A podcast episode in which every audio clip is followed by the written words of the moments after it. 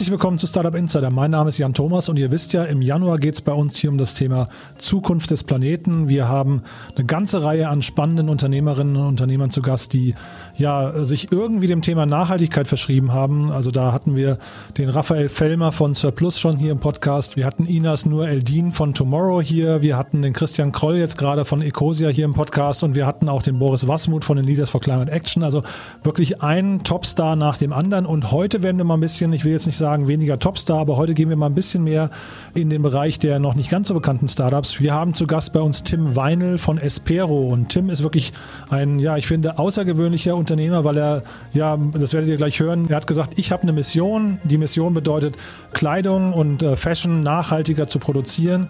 Warum er das tut und wie das geht, das wird er euch gleich erzählen. Und er macht das als One-Man-Show und äh, fängt gerade erst an, hat seine ersten Umsätze, hat sein Startup also gerade erst gestartet und äh, ich finde das äh, unglaublich toll, wie er mit äh, Herzblut und Engagement und eben vor allem mit dem, ja, mit dem Herz am rechten Fleck das Thema verfolgt. Also von daher hört euch das mal an. Ich glaube, das ist ansteckend. Das sind Dinge, die vielleicht auch viele von euch adaptieren können. Denn Tim zeigt, dass man also auch ohne große Finanzierungsrunden erstmal einfach anfangen kann. Und äh, ich finde das ein sehr inspirierendes Gespräch. Doch bevor wir mit Tim loslegen, habe ich noch die Freude, unseren Sponsor der heutigen Folge anzukündigen. Und das ist das wundervolle Unternehmen Coffee Circle. Ich weiß nicht, ob ihr gerne Kaffee trinkt. Ich eigentlich schon. Äh, jetzt gerade nicht, weil ich eine Saftkur mache, aber umso mehr vermisse ich das und umso schwerer fällt es mir, euch quasi von Coffee Circle zu erzählen. Denn ich kenne das Team von Coffee Circle nun schon sehr, sehr lange. Die sind in der Startup-Szene hier in Berlin wirklich sehr präsent, vor allem in der, in der Vor-Corona-Phase, als es noch äh, Events gab und die wird es ja hoffentlich auch bald wieder geben. Da waren die also quasi immer mit ihren Coffee-Ständen Studenten äh, auf den ganzen Events präsent und haben also kostenlose Probiercafés verteilt. Ist ein tolles Produkt, deswegen ich weiß, wovon ich spreche, wenn ich euch jetzt sage, dass Coffee Circle seit zehn Jahren Standard setzt für fairen Handel und Kaffeequalität, immer auf der Suche ist nach den besten Cafés und äh, dazu sind sie in den entlegensten Gebieten der ganzen Welt unterwegs. Sie pflegen direkte Handelsbeziehungen mit ihren Partnern und zahlen auch hohe Preise für die hohe Kaffeequalität. Also da geht immer ein Euro pro Kilogramm Kaffee in die Anbauregionen, werden dort investiert, um dann eben das Leben der Farmer und ihrer Familien vor Ort zu verbessern. Ja, und für viele Kaffeegenießer ist äh, Coffee Circle deswegen so quasi das Tor zur neuen Kaffeewelt geworden. Man kann den Kaffee sowohl online beziehen als auch in den Cafés, wenn die wieder aufhaben. Und dort kann man also Kaffee richtig entdecken, kann man glaube ich sagen. Also dort findet man auf jeden Fall alles, was man für die gute Tasse Kaffee benötigt. Von nachhaltigen und außergewöhnlichen Bohnen über passende Maschinen bis hin zu Mühlen und Tipps der Zubereitung. Also schaut euch das einfach mal an.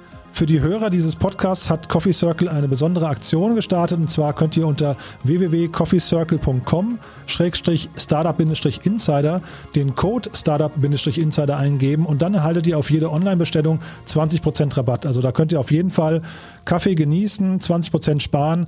Ich glaube, das ist ein fairer Deal. Wie gesagt, Coffee Circle ist ein tolles Unternehmen. So oder so, schaut euch doch einfach mal die, die Webseite von Coffee Circle an. coffeecircle.com und dann der Code Startup-Insider für die 20% Rabatt. Also von daher vielen, vielen Dank an Coffee Circle. Und jetzt machen wir weiter mit dem Podcast. Und bevor wir mit Tim Weinel von Espero loslegen, freue ich mich erstmal, dass Judith Klose wieder bei uns ist. Judith ist ja quasi ein Stammgast hier im Podcast oder eine Stammgästin. Äh, sie ist von Civi, von dem Marktforschungsunternehmen. Und also das Tolle bei Civi ist, sie können ja in Echtzeit quasi ihre Panels befragen. Da wird sie auch gleich ein bisschen drüber sprechen. Und wir haben, und wir haben mit Civi quasi mal den ganzen Januar äh, quasi im Schnelldurchlauf durchgegangen, ähm, haben also diese ganzen Themen von Lebensmittelverschwendung über nachhaltige Kleidung, wie also heute im Podcast, oder auch das Thema Online-Banking äh, oder, oder Suchmaschinen erschienen.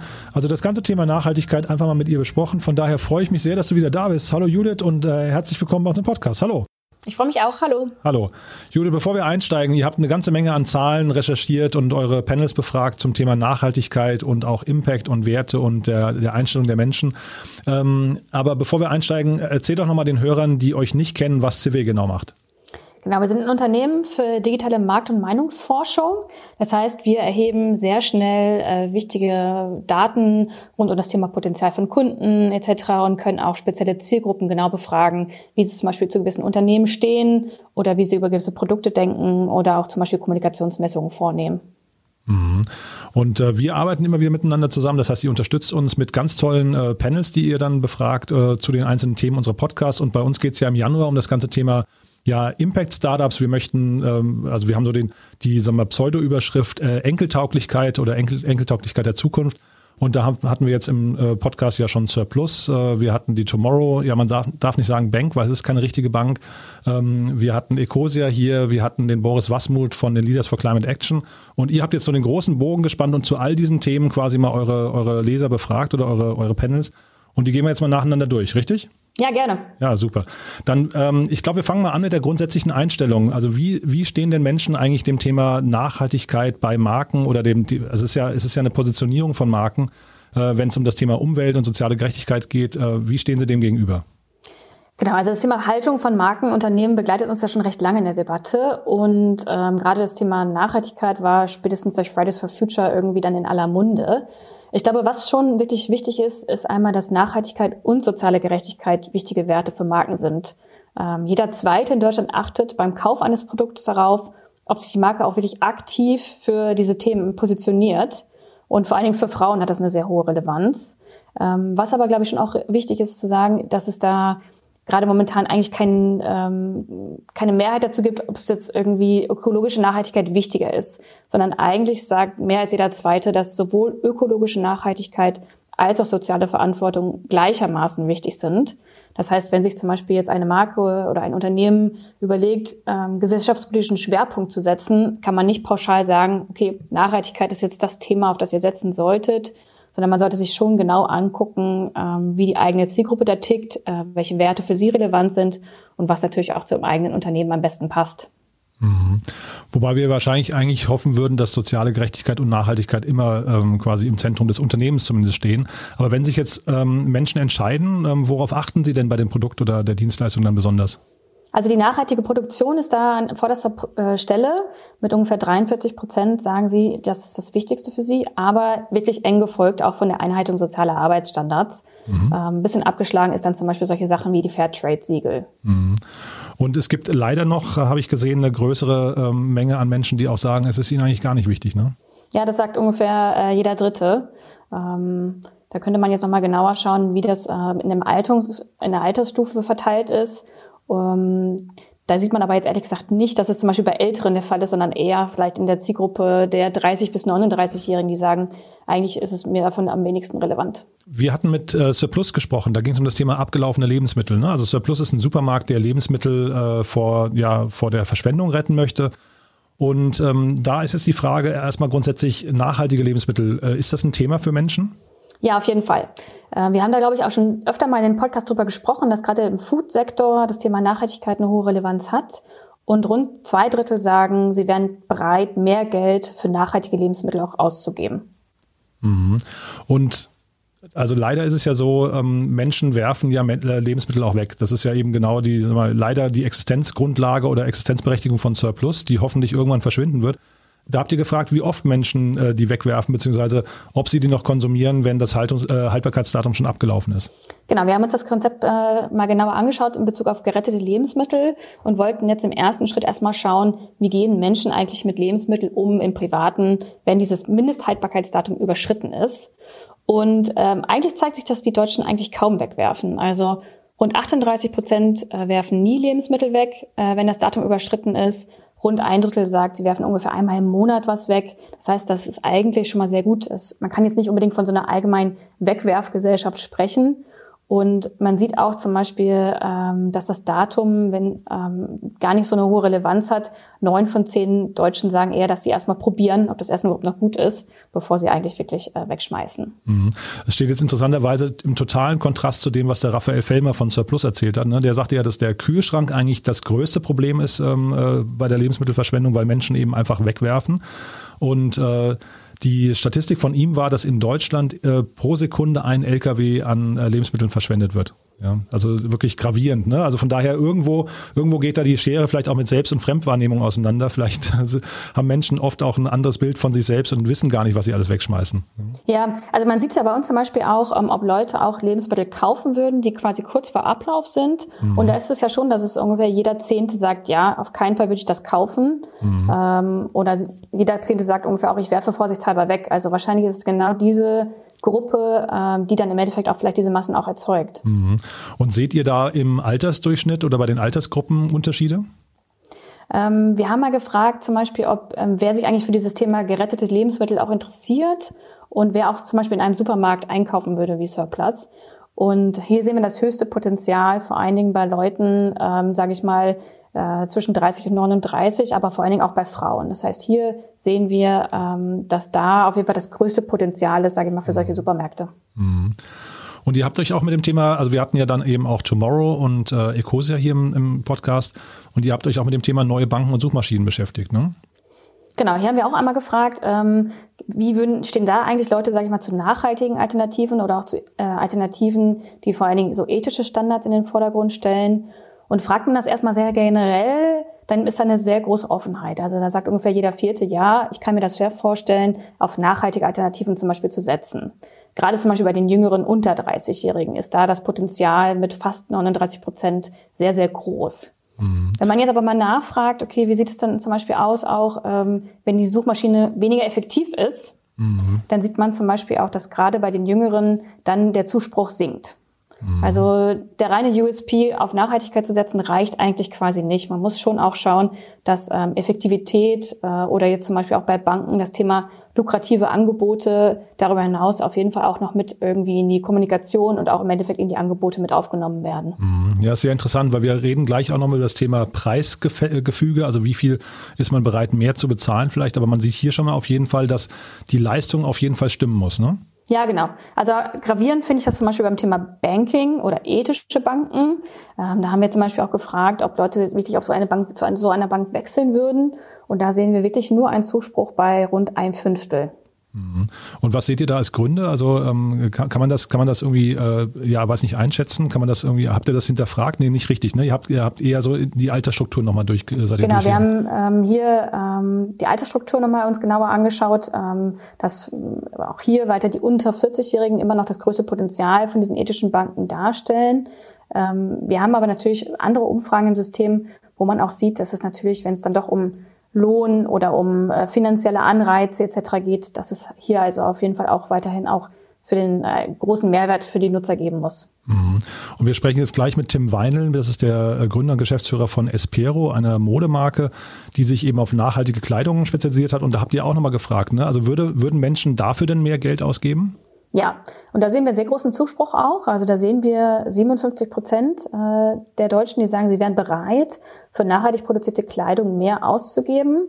Allerdings, ähm, gleich im nächsten Schritt haben wir gefragt, was sie auch persönlich am stärksten davon abhält, quasi mhm. nachhaltig produzierte Kleidung zu kaufen. Und da ist es dann im Endeffekt auch der Preis, der da mhm. ganz vorderster Front ist. Ungefähr ein Drittel sagt, dass es äh, für sie zu teuer ist, ähm, gefolgt quasi von zu geringem Angebot in der Umgebung. Mhm. Und wie sieht das denn mit dem, äh, sag mal, mit dem Angebot aus? Also vor allem im lokalen Bereich. Ist das eine Chance für Online-Händler dann hinterher oder ist der lokale Handel im Prinzip gut, gut bestückt mit nachhaltiger Kleidung? Nein, also hier ist auf jeden Fall das größte Potenzial für solche Anbieter.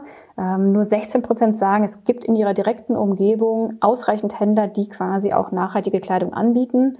Und wer hier zum Beispiel auf Online setzt und auch hier wahrscheinlich auch nachhaltige Wege findet, äh, die auch zu vertreiben, hat hier sehr, sehr großes Potenzial. Mhm. Also ganz toll.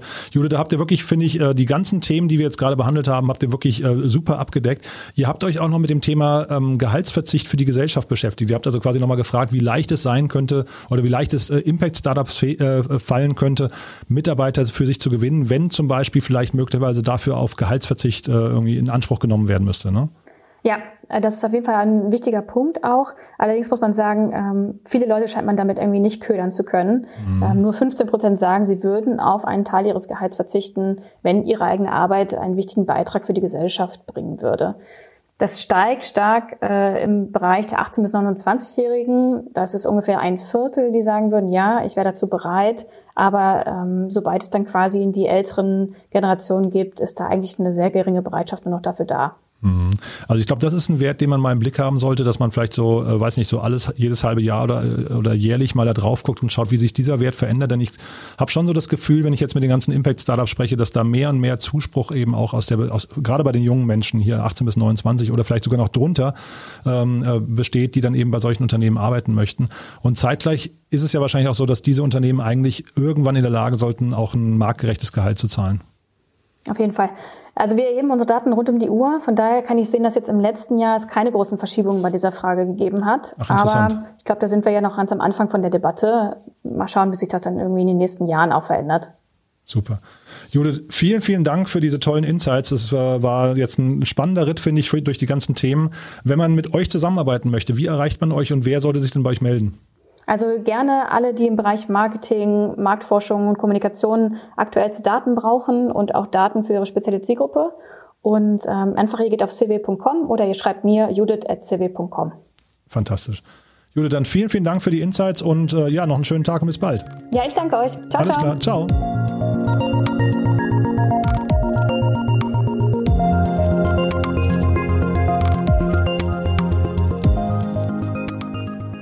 Ja, das war also Judith Klose von Civey und äh, ich kann euch nochmal empfehlen, civey.com ist eine tolle Webseite, ist ein tolles Team und ich glaube, es macht Sinn für jeden Markenartikler, sich das mal anzuschauen, denn man kann durch diese Panels eben ganz, ganz nah ranrücken an seine Zielgruppen und kann damit eben wahrscheinlich mit den richtigen Fragen auch mal so ein, so ein besseres Zielgruppenverständnis aufbauen. Also ich, ich glaube, das macht Sinn, sich das mal anzugucken. civey.com und jetzt freue ich mich eben sehr, dass Tim Weinel bei uns ist. Tim, ich freue mich, dass wir miteinander sprechen über das Thema nachhaltige Fashion.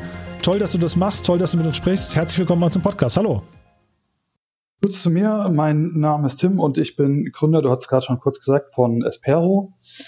Äh, Espero, das ist ein nachhaltiges Modelabel und das Besondere ist, dass wir 25 Prozent unserer Überschüsse in Projekte zum Schutz vom Aussterben bedrohter Arten spenden. Das Schöne dabei ist, dass wir das Ganze komplett transparent bei uns im Online-Shop machen. Du kannst nämlich, wenn du auf unseren Online-Shop gehst, im Grunde unter jedem Artikel genau erkennen, in welches Projekt der jeweilige Anteil aus deinem Artikel beziehungsweise aus deinem Produkt dann fließt. Das ist erstmal so der Gedanke hinter dem Label. Ähm, wir fertigen zu 100 Prozent nachhaltig. Das heißt, alle Teile bei uns im Shop, die bestehen aus Bio-Baumwolle oder aus Recycling-Polyester. In der Regel sind es auch äh, Mischgewebe. Das hat zum einen erstmal den Charme bei der Bio-Baumwolle, dass wir einen Haufen an Wasser sparen. Wenn wir jetzt mal ein konventionelles Produkt betrachten, also ein konventionelles Shirt, da fließen im Schnitt so bis zu 2700 Liter rein. Das sind, damit man sich das einfach mal bildlich vorstellen kann, so um die 17 Badewannen. Für ein so, Shirt. Wenn wir jetzt, für ein Shirt, genau. Mhm. Das hat man immer gar nicht so vor Augen. Und äh, wenn wir jetzt äh, wechseln auf Bio-Baumwolle, haben wir einfach den Effekt, natürlich, die braucht länger, bis überhaupt erst mal gewachsen ist. Aber ähm, dadurch, dass wir weniger künstliches oder in der Regel gar kein zusätzliches Wasser zuführen, sparen wir bis zu 90 Prozent des Wasserverbrauchs ein. Ähm, ein weiterer Vorteil, den wir haben bei der Bio-Baumwolle, ist, dadurch, dass die entsprechend länger wächst, hat sie längere Fasern ist dadurch weicher und hält in der Regel auch länger. So, dann haben wir zum Teil natürlich auch Teile aus Recycling-Polyester, hat den Charme, dass dafür in der Regel alte PET-Flaschen recycelt werden und daraus quasi neues oder beziehungsweise Recycling-Polyester gewonnen wird. Ähm, und so das PET, also das Plastik, erst gar nicht irgendwie in den Umweltkreislauf oder in die Ozeane gelangen kann. Dann produzieren wir zu 100 Prozent fair, das heißt, unsere Rohware ist komplett durchzertifiziert. Da haben wir zum Beispiel Label von der Fairware Foundation oder auch von GOTS, so dass wir dann entsprechend auch sicherstellen können, dass die Rohware fair hergestellt, das heißt äh, fair produziert wird, dass die Arbeiter fair entlohnt wird und äh, dass daran gearbeitet wird, dass die Standards auch annähernd unseren westlichen Standards, wie wir es hier gewohnt sind, eingehalten werden. Äh, zu guter Letzt ist unsere Ware zu 100% vegan. Wir sind auch von der PETA äh, mit dem PETA Approved Vegan Siegel zertifiziert und zu 100% pelzfrei. Da arbeiten wir mit vier Pfoten äh, zusammen. Die haben da auch so ein Label rausgebracht, nennt sich auch 100% pelzfrei und da sind wir auch Partner. Das sind jetzt schon relativ viele, ähm, äh, ich sag mal, vorbildliche Schritte, zumindest von außen betrachtet und, und äh, klingt so, als, als könnte man eure, äh, eure Kleidung da bedenkenlos tragen. Aber geh doch noch vielleicht mal einen Schritt zurück, bevor wir jetzt nochmal äh, in die Details gehen. Erklär mir doch mal, also was ist denn deine Motivation dahinter? Und ähm, vielleicht, also machst du Espero alleine oder seid ihr schon ein größeres Team? Also vielleicht äh, erzähl doch mal, wie du dazu gekommen bist. Also zurzeit äh, sind wir eigentlich zu zweit. Das heißt, äh, ich mache das ähm, eigentlich hauptsächlich. Ich habe mittlerweile einen Praktikanten, der sich so ein bisschen, ich sag mal, um die Vermarktung kümmert und auch um die ganzen After-Sales-Prozesse. Äh, wir sind ja ein relativ junges Label. Wir sind erst, äh, ich sag mal, Anfang August an den Markt gegangen und äh, entstanden. Das ist immer eine schöne Frage, wie das Ganze eigentlich entstanden ist. Ähm, da gibt es im Grunde gibt's da zwei Punkte, auf die ich eingehen kann. Zum einen ist das, äh, ich sag mal, dieser Tier- oder Artenschutz, das ist so ein Thema, das begleitet mich eigentlich schon immer. Äh, ich habe schon immer irgendwie, seit ich eigenes Geld verdiene, einen Teil von meinem Geld genommen und habe das gespendet. Das heißt, äh, entweder an Tierschutzorganisationen oder auch an humanitäre Projekte das äh, geht relativ weit auseinander. Also ähm, ich hatte mich da immer vorab informiert und dann gesagt, okay, das ist ein Projekt, das passt. Ähm, die haben das auch verdient, dass sie Spenden dafür bekommen. Mhm. Und habe auch schon selbst äh, privat irgendwie hilfsbedürftige Tiere bei mir gepflegt. Also das ist irgendwie so ein, so ein Thema, das begleitet mich äh, schon mein ganzes Leben. So und ursprünglich ähm, hatte ich eigentlich die Idee oder immer den Wunsch, eine eigene Tierschutzorganisation zu gründen. So, dann habe ich mich aber inhaltlich damit auseinandergesetzt und natürlich auch recherchiert und habe gemerkt, es gibt so viele tolle Organisationen, die eigentlich alle auch unter dem Radar fliegen. Und statt irgendwie jetzt noch die x-te Tierschutzorganisation zu gründen, wäre es doch eigentlich auch ganz schön, wenn man einfach was macht, äh, womit man bestehende Organisationen unterstützen kann. So, und äh, parallel war für mich schon immer so dieses Thema Konsum relativ präsent, weil ich mich schon immer irgendwie mit Konsum auseinandergesetzt hatte und auch damit, ähm, welche Wirkung hat eigentlich unser Konsum, ich sag mal so, auf die Gesellschaft? Also welche Wirkung können wir eigentlich mit unserem Konsum so entfalten? Und da ist mir irgendwie so im Laufe der Zeit einfach aufgefallen, dass jeder Konsum eigentlich eine Wirkung hat. Das heißt, dass ich eigentlich mit allem, was ich so kaufen kann, meine Stimme automatisch für irgendwas abgebe. Und die Wahl, die habe ich beispielsweise jeden Tag, wenn ich einkaufen gehe. Mal ein einfaches äh, Beispiel, wenn ich jetzt im Supermarkt stehe und äh, da kann ich mich jeden Tag entscheiden, ob ich jetzt Bio oder regional kaufe oder einfach konventionelle Produkte. Und damit bestimme ich ja auch automatisch mit, was dann morgen im Regal steht und angeboten wird. Das heißt, auch jedes Stück Fleisch, was ich heute nicht kaufe, ist ja im Grunde ein Tier, das morgen theoretisch noch leben kann. Oder mein Stromanbieter, beziehe ich grünen oder konventionellen Strom. Ne? Damit bestimme ich ja auch mit, wie so irgendwie der Strommix der Zukunft nah aussieht. Das heißt, ähm, ich habe einfach gemerkt, dass wir als Konsumenten eine Stimme haben und die wir auch einsetzen können und damit auch den Markt mitbestimmen. Das Ding ist, äh, das ist irgendwie aber nur den wenigsten überhaupt bewusst. Und da wollen wir mit dem Label auch so ein bisschen ansetzen und Aufklärung betreiben. Und gehen da jetzt auch noch einen Schritt weiter und sagen, dass du als Konsument sogar noch die Möglichkeit hast, mit deiner Kleidung, die du dann jeden Tag trägst, auch was Gutes zu tun. Das heißt, ähm, das geht einen Schritt weiter. Du kaufst nicht nur nachhaltige Kleidung, die jetzt fair produziert oder gehandelt wird, sondern du hilfst halt auch aktiv äh, damit, Tiere vor dem Aussterben zu schützen. Und wie, wie nehmen, also es klingt super, ja. Ähm, wie, ne, wie nehmen das die Konsumenten an? Also hast du da, hast du da schon Feedback und kannst sagen, also euch gibt es seit einem halben Jahr ungefähr, ne? Genau, seit Anfang August. Also gegründet haben wir Anfang des Jahres, ich glaube März. Und ich sag mal, an den Markt gegangen sind wir dann Anfang August mit unserem Online-Shop. Mhm. Und wie ist das Feedback von den Konsumenten?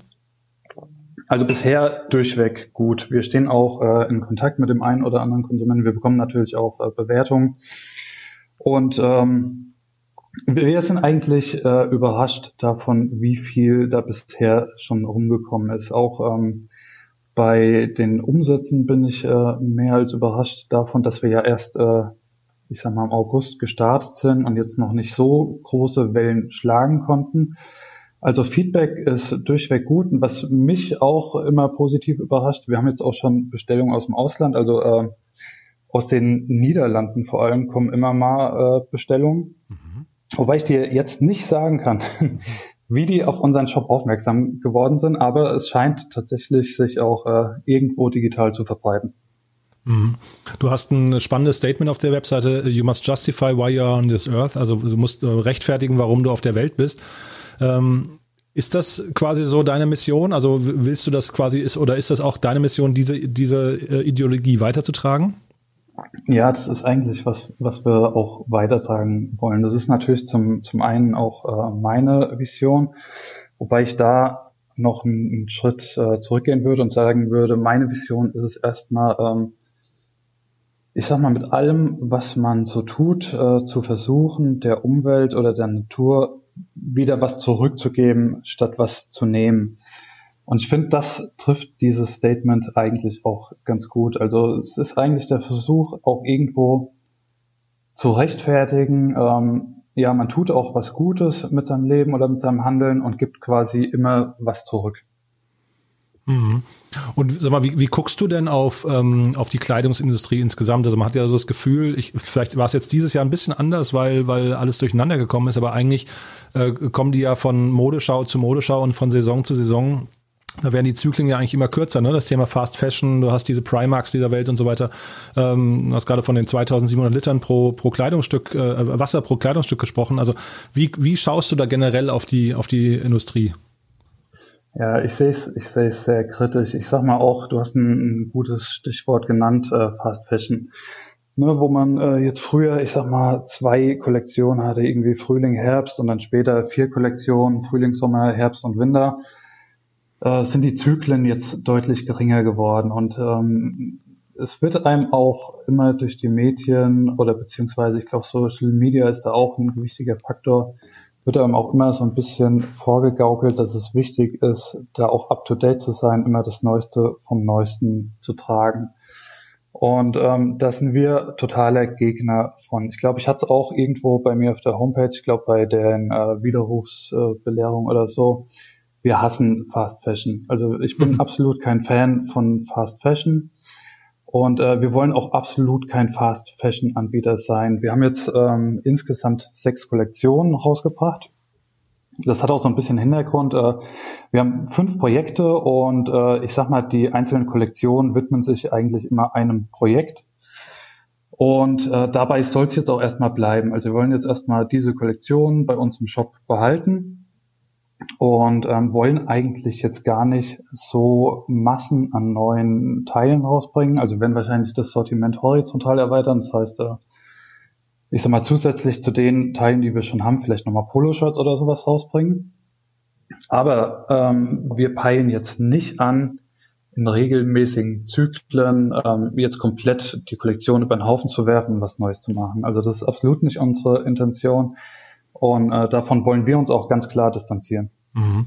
Aber kannst du, also, oder was sagst du den Menschen, die jetzt irgendwie äh, auf, auf diesem Fast-Fashion-Trip sind? Ne? Also du hast gerade gesagt, es wird von den Medien suggeriert, aber das ist, aus meiner Sicht ist das ja schon, oder zumindest mein Gefühl ist, dass dass das eigentlich der Zeitgeist gerade ist. Ne? Menschen möchten gut aussehen, Menschen möchten eigentlich in, äh, in, in jeder Situation neuwertige Klamotten tragen. Und äh, was sagst du solchen Leuten? Also wie, wie sollten die sich eigentlich umstellen? Ja, im Grunde muss man einfach mal hinterfragen, was das bedeutet, ne, Fast Fashion. Man muss einfach auch mal hinterfragen, wie werden denn die Teile, die ich da produziere, äh, trage, überhaupt äh, produziert. Ne, und das muss jeder auch vor sich selbst rechtfertigen können, ob die Produktionsbedingungen, ähm, das heißt äh, die Bedingungen, unter denen die Arbeiter da vor Ort die Waren produzieren, ob ich das persönlich auch vertreten kann. Und ist es wirklich wichtig, dass ich alle zwei Wochen irgendwie ein neues Shirt habe oder jeden Monat irgendwie mich komplett neu einrichte. Oder tut's eben auch ein Teil, was ich dann ein halbes Jahr oder ein Jahr habe. Ja, ich hatte auch anfangs gesagt, ähm, bei uns sind die, die Fasern länger, das heißt, die Teile halten auch länger. Also unsere Kleidung ist auch gar nicht darauf angelegt, ähm, dass man jetzt, äh, ich sag mal, jedes halbe Jahr oder jedes Jahr was Neues unbedingt kaufen muss, wir versuchen natürlich auch Teile zu produzieren, die lange halten, an denen ich lange Freude habe und wo ich eben nicht äh, irgendwie regelmäßig hingehen muss und muss irgendwie was Neues nachkaufen.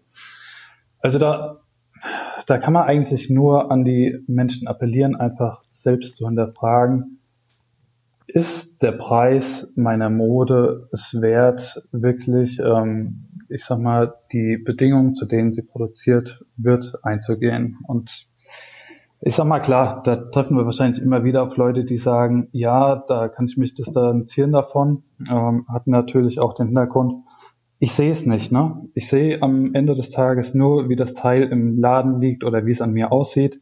Ich sehe aber nicht, wie es produziert wird. Mhm. Und das ist natürlich ein Faktor, der dazu beiträgt, dass, äh, ich sag mal, dass das deutlich komplizierter wird. Mhm. Jetzt seid ihr ja quasi eine Antwort auf einen Missstand, ne? Also dann, dann euer mhm. Projekt oder du hast das Projekt gestartet, weil du halt eben diesen Missstand gesehen hast, aber was wäre denn quasi dein Appell gewesen, wenn du jetzt Espero nicht machen würdest, dein Appell an die bestehende Modeindustrie, wie sie sich verändern müssten, damit äh, ja, damit eben Lieferketten oder oder Umwelt oder wie auch immer, ähm, sag mal, äh, nicht ganz so in Mitleidenschaft gezogen werden? Ja, die Frage ist einfach, ähm, das ist natürlich eine Frage, die mich auch grundsätzlich beschäftigt. Können wir nicht einfach einen Wechsel in der Modebranche erwirken? Ne? Wo liegt das Problem, jetzt nicht zu sagen, wir achten darauf, dass gewisse Standards eingehalten werden, wir achten darauf, dass wir ökologisch vertretbare Teile produzieren oder dass, ähm, ich sag mal, auch die, die Rohstoffe, also sprich äh, die Baumwolle oder das äh, Polyester äh, recycelt wird. Ähm, das sind alles Faktoren, die eigentlich bestehende Modeunternehmen meines Erachtens nach leicht umsetzen könnten. Das Problem liegt natürlich auch so ein bisschen in der Profitmaximierung. Ne? Ähm, das heißt, wenn ich das machen will, werde ich wahrscheinlich einen Teil meiner Marge abgeben müssen, weil entsprechend die Rohwaren natürlich teurer sind als die konventionell hergestellte Rohware. Und das ist natürlich ein Problem, das haben einfach auch äh, große Unternehmen. Das ist natürlich ein Problem, das ist auch so ein bisschen der Eigentümerstruktur geschuldet, ne? weil Eigentümer, ähm, was ist das oberste Ziel der Eigentümer? Es ist Rendite, also Profitmaximierung. Und ich glaube, das ist eigentlich so ein Problem. Das heißt, eigentlich ähm, müsste man viel mehr auf Modelle oder auf Unternehmen setzen, die sagen, wir möchten nicht zwingend äh, unsere Profite maximieren, beziehungsweise wir sind bereit, was davon abzugeben. Das wird aber natürlich im Umkehrschluss auch die Suche nach potenziellen Investoren erschweren. Ich glaube aber, und das merken wir ja auch, ich sage mal auch äh, Fridays for Future mal Stichpunkt, ich glaube, da gibt es aber auch ein Umdenken in der Gesellschaft und ich glaube auch, dass es da mögliche Investoren oder auch ähm, ja, Gründer, Unternehmer gibt, die auch auf sowas mehr Wert legen. Mhm. Und du hast jetzt bei dir äh, relativ viel über die, über die ähm, Materialien gesprochen, aber wie sieht's denn aus mit den Lieferketten? Also wie kannst du denn äh, sicherstellen, dass bei euch jetzt zum Beispiel keine, ich weiß nicht, Sweatshops äh, äh in, in, was ist das dann, in Indien oder in äh, Bangladesch oder so, äh, dass da keine Kinder irgendwie involviert sind? Also wie, wie produziert ihr denn die Waren? Also wir haben einen Zulieferer und der Zulieferer selbst, der kauft Rohware aus dem Ausland ein. Und äh, der Zulieferer selbst ist zertifiziert nach diversen Kriterien. Also gibt es äh, diverse Siegel, die vergeben werden. Das eine, das hatte ich auch, glaube ich, am Anfang schon mal gesagt, das ist das, äh, das Label der Fairware Foundation. Ähm, das quasi auch sicherstellt, dass die Arbeitsbedingungen, also bestimmte Arbeitsbedingungen auf Baumwollfeldern oder in der Fabriken eingehalten werden. Mhm. Ne, und da finden dann auch regelmäßige Kontrollen statt. Ähm, dann haben wir auch Rohware, die ist GOTS zertifiziert. Ähm, damit wird zum einen auch, äh, ich sag mal, nachhaltige Mode zertifiziert. Das heißt, dass äh, da auch Biobaumwolle eingesetzt wird. Und auch äh, das ist ein Nachweis für das Verbot von Kinderarbeit und auch ein Nachweis für faire Bezahlung. Und das war uns auch äh, von Anfang an wichtig, dass wir nur solche Ware beziehen. Und ähm, wenn man so ein Produkt von uns nach Hause bekommt, kann man auch, das auch dem Etikett entnehmen. Also das sind eigentlich immer alle Siegel und Zertifikate drauf. Das heißt, der Konsument kann auch selbst nachprüfen, was jetzt hinter den einzelnen Zertifikaten steckt. Mhm. Und ja, klar, wir versuchen natürlich ähm, alles, um äh, da immer lieferbereit zu sein. Wir merken aber auch, ähm, jetzt ein anderes Stichwort, Corona, ähm, auch das wirkt sich natürlich jetzt auf die Lieferketten aus. Ähm, zum Teil haben wir bei manchen Teilen einfach jetzt längere Lieferzeiten. Aber ich glaube, da sind wir nur eine von ganz vielen Branchen, die davon betroffen sind. Mhm. Und sag mal, ähm, Bio oder Fair Trade und so weiter, den haftet ja, diesen Produkten haftet ja immer so das Stigma an, dass sie auch teurer sind als äh, herkömmliche Produkte. Ne? Mhm. Wie ist es bei euch? Wo, wo, wo befindet ihr euch preislich? Also ich würde mal behaupten, wir befinden uns preislich auf einem gleichen Niveau wie andere Markenanbieter. Ähm, hat einfach für uns, sag ich mal, den Nachteil oder es ist einfach der Punkt, ähm, dass wir einfach mehr von unserer Marge abgeben. Ne, ich hatte ja schon gesagt, wir geben ja schon allein 25 Prozent des jeweiligen Überschusses äh, ab an die Projekte, die die Spende bekommen. Aber auch so ist unsere Marge vermutlich deutlich kleiner, ähm, zum einen wegen der kleineren Stückzahlen und zum einen, ähm, weil wir natürlich durchzertifizierte Ware einkaufen. Aber das ist einfach ein Preis, den wir gerne in Kauf nehmen, einfach weil wir damit was verändern wollen. Mhm. Ja, spannend. Und sag mal, euer Wunschkunde, also wenn, wer, wer fühlt sich denn am wohlsten mit euren, euren Produkten? Was sind das für, für Menschen? Ja, das sind eigentlich, ähm, da verweise ich auch nochmal auf die Generation äh, Fridays for Future. Das sind eigentlich so die Menschen, die sich mit den, ähm, ja, mit den Werten und Idealen identifizieren können. Das heißt, äh, unser, ich sag mal, unser Standardkunde ist jemand, der ohnehin schon nachhaltig orientiert ist. Ähm, das ähm, erheben wir auch bei uns im Verkauf. Also du hast, äh, sobald du einen Artikel gekauft hast im Shop, kommst du zu so einer freiwilligen Umfrage, bekommst auch nochmal äh, so einen 5-Euro-Gutschein, wenn du daran teilnimmst. Und da erheben wir, ich sag mal, so ein paar psychologische und demografische Daten, die uns einfach helfen, auch unsere Kunden ein bisschen besser zu verstehen. Und wir merken ähm, zum einen da und zum anderen auch mit Gesprächen, wenn jemand bei uns anruft, dass unsere Kunden von vornherein schon irgendwie ein nachhaltiges Mindset haben. Ähm, viele sind auch so, ich sag mal, ähm, so ja, Menschen, die sich auch äh, vegan ernähren oder die da ein bisschen affiner sind. Und äh, ja, ich sag mal, Nachhaltigkeit, das wird ja immer ein bisschen unterschiedlich ausgelegt von Mensch zu Mensch, aber das ist so ein, so ein Stichpunkt, mit dem kann jeder unserer Kunden eigentlich was anfangen. Und das vereint die eigentlich alle. Mhm, toll. Also ich finde es ein super Projekt, Tim. Äh, ich finde es auch spannend, dass du das irgendwie so als Selfmade-Unternehmer jetzt so aufgezogen hast. Also äh, toll, toll, toll dafür, dass das irgendwie jetzt in diesem Jahr. Was sind denn so deine Vorsätze und deine Wünsche für dieses Jahr? Für dieses Jahr, das Jahr ist ja nicht mehr lang. Ähm, nee, nee, wir sind, äh, Tim, da muss ich korrigieren, wir, oh. wir senden Anfang, Anfang nächsten Jahres. Alles klar. Ja. Meine Wünsche für dieses Jahr sind eigentlich noch mehr Leute zu erreichen, als wir es jetzt schon getan haben. Ähm, wir haben jetzt rund, äh, zum heutigen Tag haben wir rund äh, 100 Kunden, die bei uns schon was gekauft haben. Und äh, eigentlich möchte ich erstmal weiter wachsen. Das ist äh, klar. Ich möchte viel mehr Leute damit erreichen und auch meine Botschaft unter viel mehr Menschen bringen. Das ist ein wichtiger Punkt. Und zum anderen, das hatte ich noch mal kurz angesprochen, möchte man natürlich auch das Sortiment noch ein bisschen erweitern. Da haben wir gehört, äh, dem einen oder anderen, denen fehlen noch so Zip-Hoodies ähm, oder auch die Polo-Shirts. Ähm, das ist so ein anderes Ziel, was wir verfolgen. Ansonsten wollen wir auch ein bisschen mehr, ich sag mal, mehr Medienarbeit machen. Wir haben einen Blog in Planung, wo wir noch ein bisschen mehr aufklären über Konsum und welcher Impact, also welche Wirkung unser Konsum haben kann. Mhm. Und äh, wollen auch ein bisschen mehr über die Projekte berichten. Wir stehen so oder so in einem engen Austausch mit den Projekten.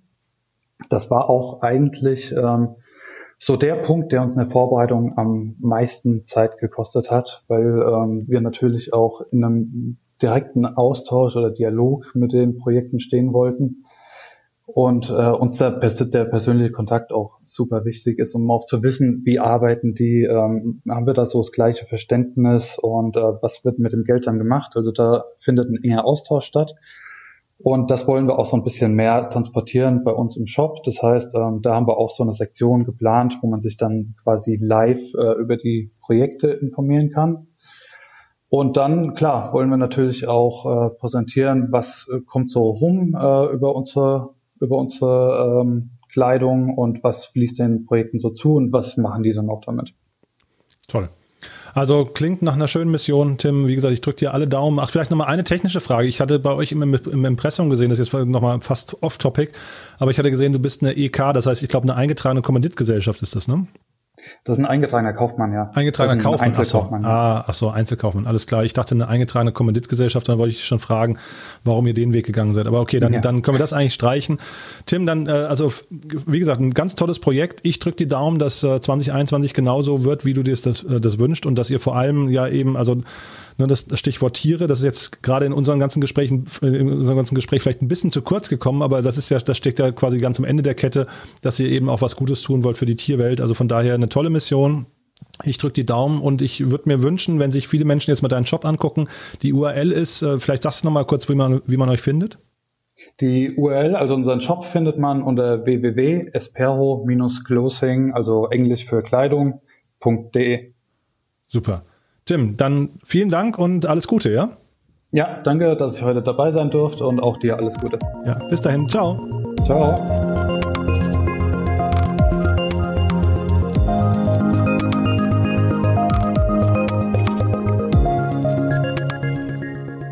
Ja, das war Tim Weinel von Espero. Auch ein Unternehmen, was man unbedingt mal unterstützen sollte. Schaut euch doch am besten die Webseite mal an. Ich glaube, Tim hat gut rübergebracht, wie man eben als Überzeugungstäter einfach mal vom, ja, ich weiß nicht, von den guten Vorsätzen ins Tun, in, den, in die quasi Aktion übergeht. Und das sollten wir, glaube ich, alle machen und vor allem eben auch alle unterstützen. Von daher einfach mal die Webseite anschauen.